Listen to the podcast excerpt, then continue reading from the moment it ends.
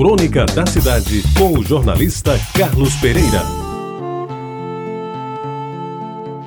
Eu lhes falei ontem sobre o Carnaval de Jaguaribe. Hoje eu vou repetir um pouco daquele carnaval, mas estendendo para toda a cidade, falando do carnaval de antigamente em João Pessoa. Como eu disse ontem, eu sabia que era carnaval pelas bicicletas. Quando amanhecia o sábado chamado Gordo, eu me sentava na calçada da venda do meu pai para olhar as bicicletas que passavam na Vasta da Gama com os raios enfeitados com papel celofane, misturando vermelho com verde, azul com amarelo e outras combinações igualmente bonitas. Elas também lançavam no ar um zumbido próprio para o carnaval, produzido por um cordão tipo ponteira, amarrado a uma talisca de madeira no fundo da lata de leite condensado. Esse equipamento artesanal era preso ao bagageiro da bicicleta por uma mola tipo ratoeira. Amigos ouvintes, depois do café da manhã do sábado, começava o trabalho de produzir as máscaras com as quais os moleques de Jaguaribe iriam desfilar no bloco do Urso, que saía todos os anos pelas ruas do bairro para obter alguns trocados nas casas da vizinhança. A banda que acompanhava o bloco era composta de bombos, feitos à base da lata de goiabada e canudos de mamão, improvisados como cornetas, além dos indispensáveis apitos com que se anunciava a presença do bloco. E aquilo era um bloco? Era. A preparação das máscaras exigia paciência e boa dose de talento. Forma de barro, papel pardo de embrulho usado nas mercearias, papel de jornal, cola feita de grude de farinha de trigo e tinta para pintar a última camada. Um trabalho feito às escondidas dos vizinhos para evitar plágio. Os tipos preferidos não podiam ser outros. Eram Batman e Robin, Capitão Marvel, Flash Gordon, Príncipe Submarino ou Fantasma, personagens importantes da revista dos quadrinhos da época que viveu aquele tempo, deve se lembrar.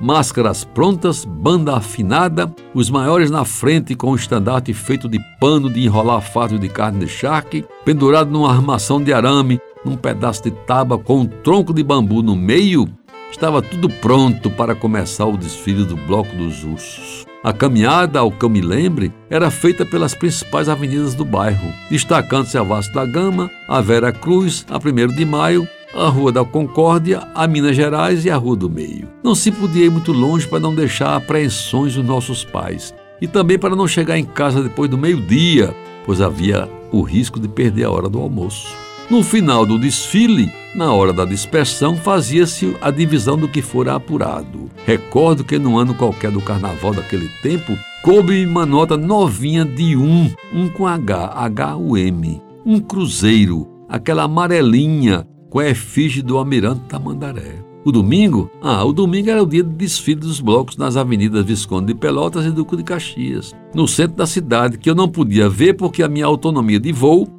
era restrita aos limites de Jaguaribe. Aí no bairro de segunda-feira de manhã, na Vasta da Gama, jovens se vestiam de mulher e desfilavam na avenida longas cabeleiras, às vezes com tranças muito bem feitas. Vestiam saia larga e blusa decotada, destacavam enormes seios conseguidos não por silicone, mas graças à utilização de bem trabalhadas quengas de coco.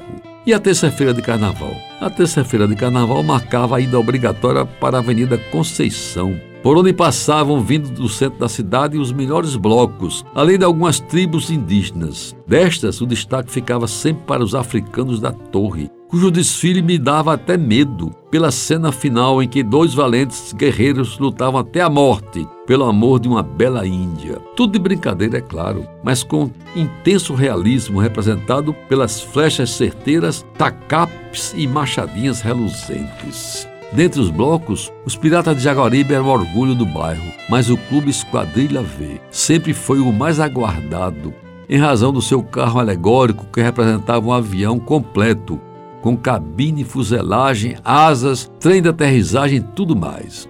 Os pilotos ostentavam trajes dos aviadores de verdade, e suas túnicas com botões dourados e fitas nos ombros faziam o maior sucesso, principalmente com a mulherada de Jaguaribe. Meus amigos, quando terminava o desfile do Esquadrilha V, eu sabia que estava na hora de voltar para casa.